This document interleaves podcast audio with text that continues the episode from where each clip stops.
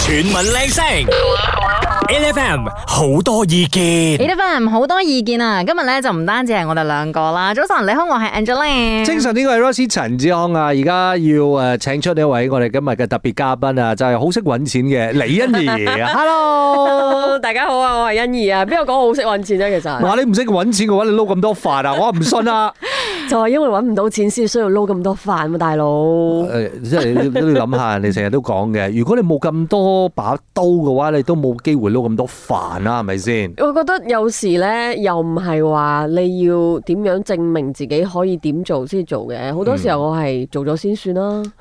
但但點解要做先？我好好奇嘅，因為其實我哋都冇好少機會咁坐低，即係傾翻做呢一行嘅心態。係誒講緊做 talk show 係咪？點解要做 talk show 定係點解要做所有嘢？所有 嘢，我覺得即係有我哋今日當然個主題要講翻你嘅 talk show 啊嘅。係不過我覺得由大方向咁樣分析嘅話咧，係每個人做呢一行嘅心態唔一樣。誒，哎我當初入行又真係完全冇，唔係為講真，真係唔係話哦，知道呢行好揾錢或者點，係完全係嗰陣時入行係大學 part time，嗯，係為咗賺啲零用錢嘅啫，都係為 錢。係都係為錢講真，嗯因為誒。呃誒家貧 嘅都，即係唔係，又冇講得咁悲哀先得 嗯嘅。我印象當中你係好細個就出嚟做工嘅。係啊！嗰陣時你，我記得佢讀緊台灣大學，啊喺台灣讀緊大學，哦都仲有 email 我，就講誒聽講你入行喎，就啊即係傾啲嘢咁樣。係啊，我咪二十歲咪入你電視台做主持人咯，嗯咁樣嗰個過程。嗰陣時都未大學畢業，嗯。唔係，但係個問題就係，我覺得對於誒、呃我覺得尤其是做呢一行嘅朋友，大家你講涉獵咁多唔同嘅範疇嘅話咧，對於錢呢一個角度，呢、啊，一個心態其實好重要嘅。哦係啊，因為嗱，就譬如話，我哋成日都講一個問題嘅，我哋啱啱入行嘅時候，五百蚊做個 show，哇！你反應啊，你鬼地下噶啦 你知唔知我啊次次咧而家同啲 friend 分享，我以前係一個 show 五十蚊㗎，哎呀，啊，係啊， 一個 show 五十蚊開始㗎。嗱，即係，但係到今時今日，當然啦，咁多年過咗，起價一定會起啦。但係啦係個問題就係，我哋今日嘅主題要翻翻去呢一個位啦。嗯即係其實我哋講後生仔又好，或者係誒努力過嘅朋友都好，嗯其實你行過呢段階段嘅時候，究竟你有冇真係邊一個 moment 你係發覺自己，誒，I made it。嗯，我終於成功啦！成功嘅定義又唔係當然你唔係李嘉誠啦，係你成功嘅定義唔係個學年啦，OK？嗯成功都唔係個年餐啦，OK？嗯成功嘅定義係我終於覺得我係屬於有錢人，哇揾到錢嘅，揾到錢同埋屬於有錢人有個概念啊喂。我 may- maybe 嗱，你咁頭先我哋即係啊 Michael 有講，喂，邊一個時間你會覺得自己有少少錢？我我真係完全唔係往前行嘅感覺，我完全係往後推嘅。因為而家咧講真，大個女大個仔咧，你會覺得誒、呃可能相對多錢，你會覺得嗯嗯，好似有少少唔夠喎。同埋 commitment 又多咗啦，係係。我反而第一個你一問我嗰時，第一個感嗯覺係我喺再入行之前十九歲第一次打一份正式工，係然後嗰個月薪有一千八百蚊嘅時候，一千八百蚊。係嗰個年紀十九歲嘅時候，有一千八百蚊嘅時候，你覺得你自己揾到錢啦？係啦，而因嗱為嗰一千八百蚊我使好少㗎咋，我我每個月有成千蚊剩㗎。嗱，我哋我哋要講啊，揾到錢呢三個字係咪係有兩個意思嘅？嗯一個真係你真係揾到女咯，嗯第二個個意思咧就係講你揾到足夠嘅錢，令到你過到一個好嘅生活。心靈層面上面覺得係啦運動係一嘛個係 physical，一個係係 imply 嘅 meaning 嚟嘅，嗯係咪先係啊係啊，即係我揾到錢啦，我我我真係好有女咁解。嗯，但係你你你嗰個年代，你覺得一千八百蚊係啊。係係係邊一個 level？喂，你你誒、呃我覺得兩個都係，兩個都有，因為咧，你諗下，我而家一個月分分鐘一千蚊冇得剩啊，嗯但係我十九歲有得剩一嗯，千我唔蚊，信 啦，唔係你真講啊我唔信啊 啦。因為佢要兩個團隊喂我有有個我有個 team，然後 我係冇啦正式翻工噶嘛，我冇正式，嗯我出唔出糧俾自己係公司有冇錢噶嘛，嗯所以我唔係有 EPF 索疏嗰啲人嚟噶喎。嗯，我哋兩個真係唔係幾咁順利咁。不過咧，今日都係開放俾大家傾嘅。你第一個覺得咧，你自己真係揾到錢嘅 moment 係幾時咧？你都可以 WhatsApp 上嚟零一七二五一零一一零，等我哋咧可以同阿欣怡一齊咁傾下。因為李欣怡咧就場 show 就叫做全世界揾錢嘅，所以我哋真係要講下揾錢嘅呢一個藝術同埋呢一個心態啊！一陣間翻嚟再繼續同欣怡傾啦。 ，H F M，嗱，我哋頭先就啱啱喺度講緊欣怡個 show 個 topic 啦，就叫做全世界揾錢啦，亦都問咗個問題嘅，究竟你有邊一個 moment 咧，你終於覺得自己係揾到錢係啊？有有好多個唔同嘅意思嘅揾到錢啦。係誒、呃我哋頭先私底下自己喺度傾緊嘅時候咧，我講我膚淺啲嘅，係、嗯因為我去食一餐貴啲嘅時候咧，我可以唔使睇價錢嘅就哦，我想揾到錢啊！我哋到而家為止都仲未有呢個經驗，所以未 feel 到係揾到咯，錢即。係我我都會睇翻兩百蚊好貴啊！唔係我都會，但係個問題就係、你當年咧，你真係覺得係咪？你你你知個而家 level 唔一樣嘅啫嘛。嗯因為當年係咪你講你食一餐啊貴啲嘅貴啲嘅餐廳嘅時候，嗰、個 level 嘅貴嘅餐廳係而家係可以成日去食嗰唔啲啊係，？因為以係咪先？你明白我咩意思係啊係冇啊？我即係啦哋我哋可能以前咧讀書嘅時候咧，你講話去食壽司啦，我哋仲一碟一碟要去睇幾錢係啦係嘅，呢啦個顏色我唔可以唔攞係嘅。同同埋咧，你覺你你諗下啦，好似我哋細個嘅時候咧，你你話啊阿爸阿媽帶你去食一餐誒炸雞嘅快餐。已經你已經好開心㗎啦係啊！大個咗嘅時候咧，隨時都可以去食嘅。其實佢同樣嘅道理嚟嘅啫。係嗯啊，所以相對嘅嗬，係啊呢個富貴嘅感覺， 人哋哇你好富貴，即係好相對嘅唔呢係個感覺。誒富貴，其實係咪心中富有先？唔係一個等同嘅嘢概念嚟㗎啊啊嘛。嗯絕對唔係。即係當你揾到錢嘅時候，其實你對於錢呢一件事情嘅珍貴程度，其實係逐係相對降低嘅，嗯即係反係一個反比嚟嘅。係唔係一個正比嚟㗎，嗯所以你諗下，你有好多時候啦，我哋以前啊辛辛苦苦揾翻嚟嘅錢係咪？跟住你好儲到好多錢咗之後，你買咗自己第一部嘅手機，嗯同埋今時今日 iPhone 幾啊，十五啊，買咯買咯買咯，冇嗰個冇嗰個意義㗎啦係啊，其實嗯係咪先？冇都有意義嘅。有意義嘅靚咯但， 係但係當當下嗰個激動已經冇咗，哦啊係啊，心入邊嗯或者個激動更加短咗咯，你可能真係收到 unboxing 嘅時候真係開心嘅，之後可能就唔 會，你唔會真係咁珍惜咗啦，會唔會咧？點算嘅？我哋係咪？老 咗係咪唔係我哋老咗呢個係不爭嘅事實 啦。不過揾錢嘅心態，我覺得唔同嘅年紀啊，真係有唔一樣當嘅然講求，嗯係係咪先？係啊，再加上如果有咗家庭，又另外一個定義㗎啦。嗯啊揾咗錢，嗯揾到錢，但係李欣怡今時今日，你覺得你同當初入行嘅時候嘅係心態，揾錢嘅心態最大係咩樣邊啊度？誒，我覺得已經發覺誒錢咧係一定要跟住你自己做嘅中意嘅嘢，佢會跟住你嘅。哦，啊，嗯而家已經係咁，以前係啊呢個 job 啊幾錢啊，睇錢先。嗯，咁而家就係你，因為你必須要做你自己中意嘅嘢，你先有能力繼續做啊。嗯咁你個錢先會跟住你，所以反而會係而家中意做咩諗下先，咁條數督唔督到，咁係咪會蝕？啊、反而係一個咁嘅心態。但哦係但係會蝕係咪真係肯定 hundred percent 唔做先？會蝕唔做，肯定唔做，係如果係至少打和好做，唔係你知嘛？即係我哋，我覺得呢個都係誒拼命嘅心態，嗯因為後生嘅時候咧蝕住都做，係啦，係啦，係係咪先？即係以前有好多 show 咧，可能冇俾錢係咧，啊。咪以前係都冇會做成嘅本概念㗎，哦冇冇冇成本思維啊唔嘛。係，我哋嘅成本就係青春啊！青春，我本本大爺多的是。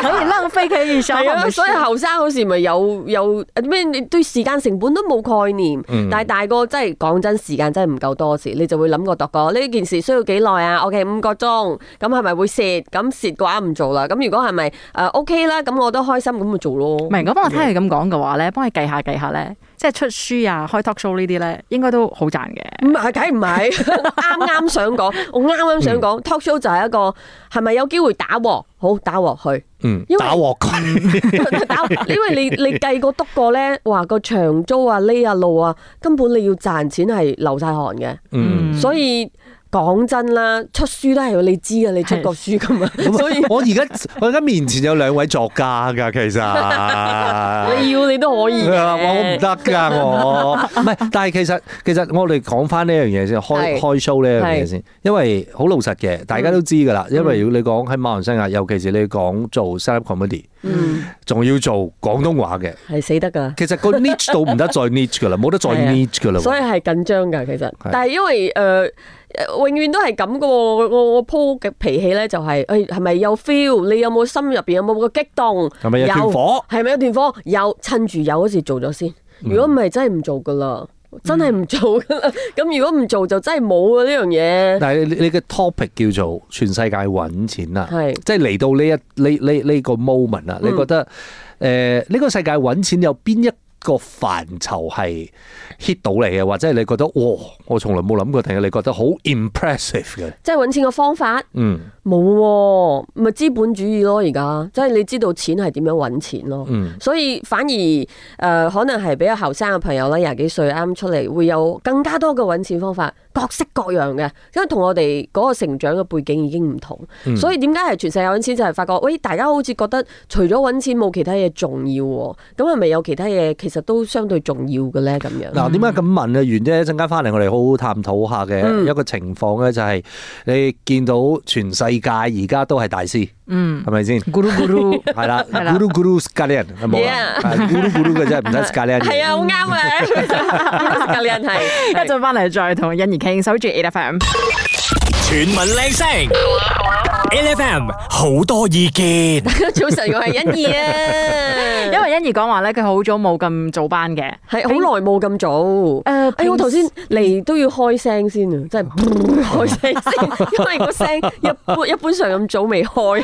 平時會幾點醒 㗎？嗯我平時都早，但係冇講咁多嘢，早哦處理一啲公事啊，都係七點幾咁樣。七點幾就嚟收噶啦，我哋講對我哋嚟講。嗱，不過我哋今日啊又講翻個主題先啦，因為係講揾錢啊，咪即係講三日三日都講唔晒。係頭先我啊，哋嘅其實喺度誒 tease 緊一樣嘢咧，就話誒而家年唔同年代啦。以前咧，我哋就係覺得誒、呃你一定要係誒努力做工啦，係啊，係啊，有一技之長啦。然之後你係等誒升職加薪嘅，係啦，係啦，咁啊，你你你就會慢慢一步一步咧，你就會揾到錢。嗯冇錯，嗯揾到錢完咗之後咧，你就會人生有成就、有歸屬感、嗯有成就感，呢啲係咪係一條龍服務嘅，即係接踵而來。嗯但係今時今日，我覺得呢、個誒、呃好似呢個 formula 已經唔 work 噶啦。唔好啊，我覺得已經比較講係真係揾到錢咧。啊，好多人會睇 timing 啦，嗯譬如話，因為可能一份工唔會俾你有揾到錢嘅感覺，佢只可以俾你基本嘅一啲供車供樓啊，或者嗯平時食飯。咁、你真係要揾到錢，你就要學投資。或者係學一啲誒、呃需要誒、呃一啲 extra 嘅誒、呃 information 啊，或者係自己要做下功課嘅嘢咁樣。你知道這個是什麼嗎？佢講講下佢變咗 guru 咁 樣。唔係事實上係真係咁嘅。如果你篤個條數咧，誒、通貨膨脹啊，嗯即係好多人同你講，喂，抗通脹啦，抗通脹點搞啊？投資啦，即係就係得呢條路行嘅啫嘛。但係誒、嗯呃你真係要揾到錢，就要睇翻你自己嘅呢個慾望幾大啦。有啲人覺得我揾到一千蚊我就收手㗎啦唔。係，因為因為其實我覺得誒呢個同大家理財觀念係其實都有好大嘅誒關係嗯嘅。因為如果好似我一個誒理財白痴嚟嘅，我係一個哦理財白痴，但係我係一個儲錢精，哦，我好識儲錢。所以你就但係但係孤寒係啊冇問個問題唔係孤唔孤寒嘅問題，個個問題就係我唔識錢生錢，哦，係啊，我唔係識啊。嗯錢生錢。我同阿我同阿 Angeline 其實我哋討論過一個問題嘅，嗯嗯嗯就係因為誒、呃我以前我唔知道究竟個 inflation rate 究竟係幾大嘅哦破壞問性題。啊啊，即係誒、呃通貨膨脹佢嘅呢一個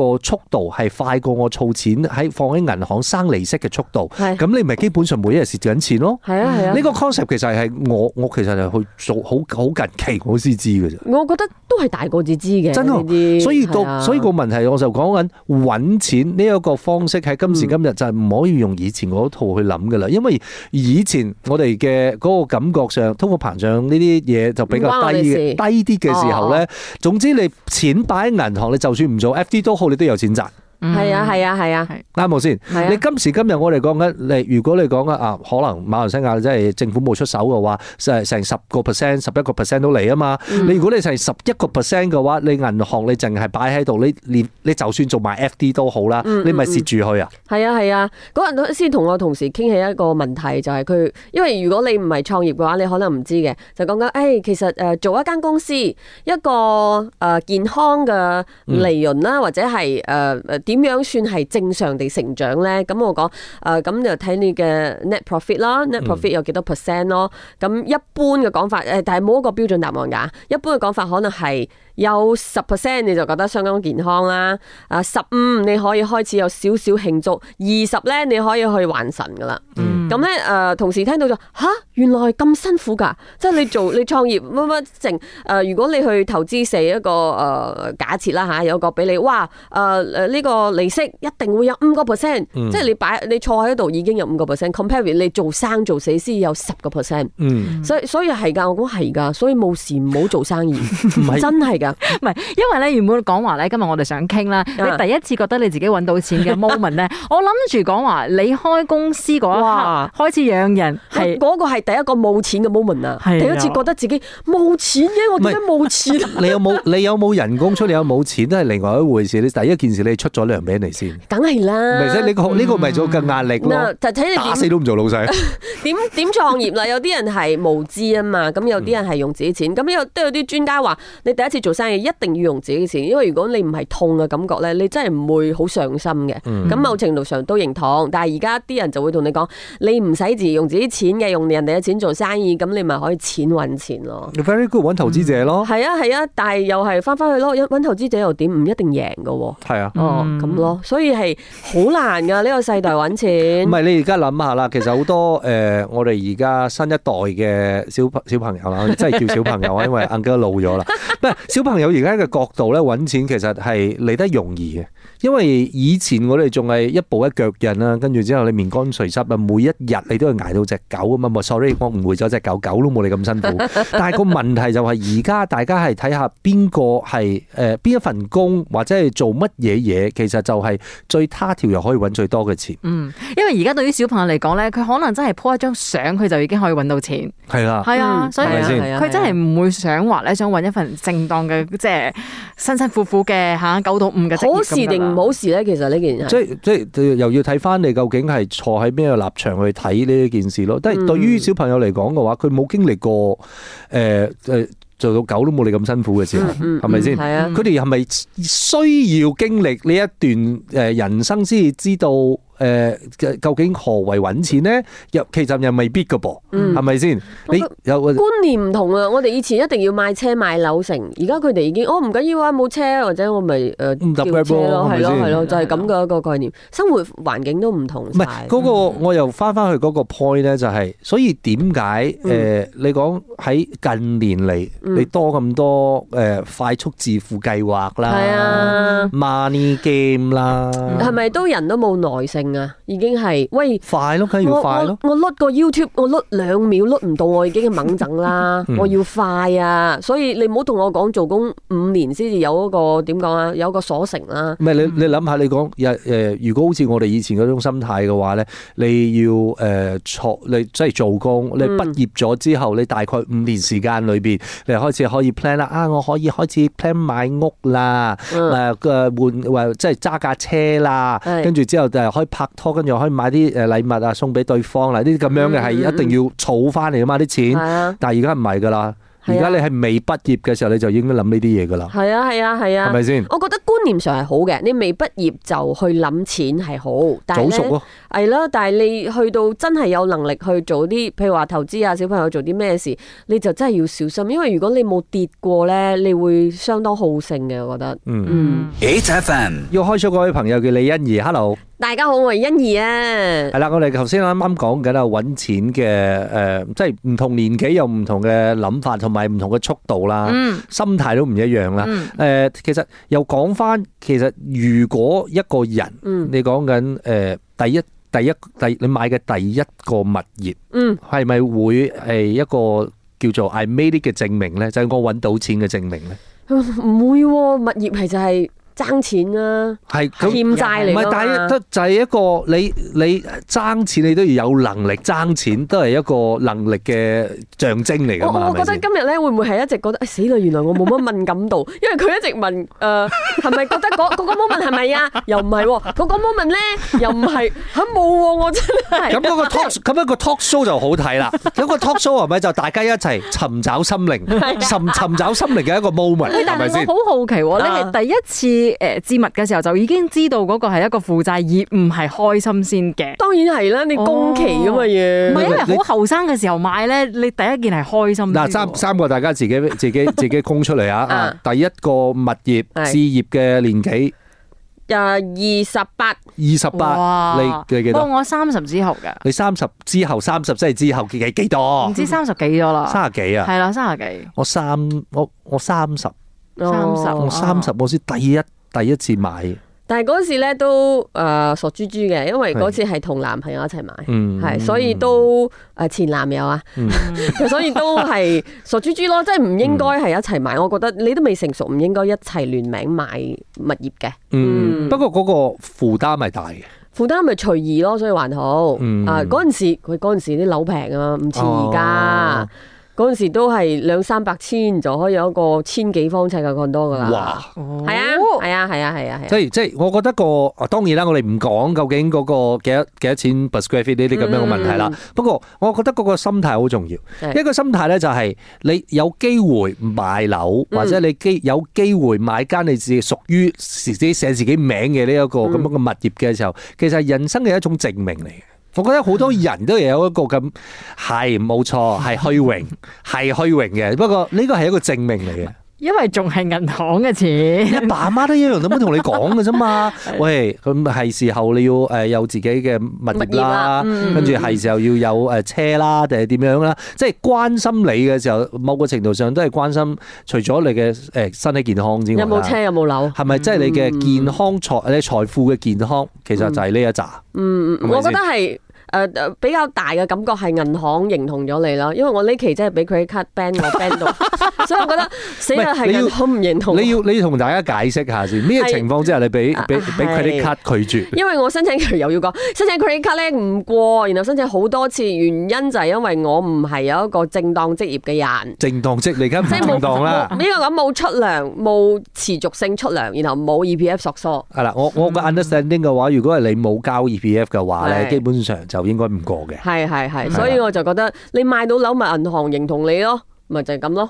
啊，買樓仲有好多個方法嘅。咁都係你可以現金買唔。係，如果你 真係係啦，冇啊錯。除咗現金之外，如果你真係有好多啊，你講嘅 cash flow 教教嘅話，係啊佢嗯係係啊信得過你嘅。係啊咪係先嗯啊係啊係啊，絕對係嗱咁。我哋當然啦，我哋講對於錢嘅觀念呢一件事情嘅話咧，咁都係要斟酌嘅。咁嗯唔係話以前嗰套就會適用，嗱你講五年十年之後都仲係可以用嘅。嗯有啲嘅好老或者好守舊嘅一啲觀念嘅話，其實就早應該係要誒，即係早啲劈咗佢噶啦。係誒、呃其實我覺得其實而而家對錢嘅概念咧，有啲對愛情咁樣，每個人嘅定義係唔一樣。相子啦，以 前係你唔需要睇到啲 guru 同你講一定要一千萬先至可以退休，咁你就要往嗰度去。其恐實怖㗎，我見我見嗰啲 guru 就同你講，我誒、呃有誒、呃五架誒。呃就跑車咯，咁其實係啊我嗰架我嗰日嗰架係咪我撞到啊？所以係咪我 send 掉咗咗？唔係我 send 咗入去個廠嗰度，就佢同我講整整嘅時候都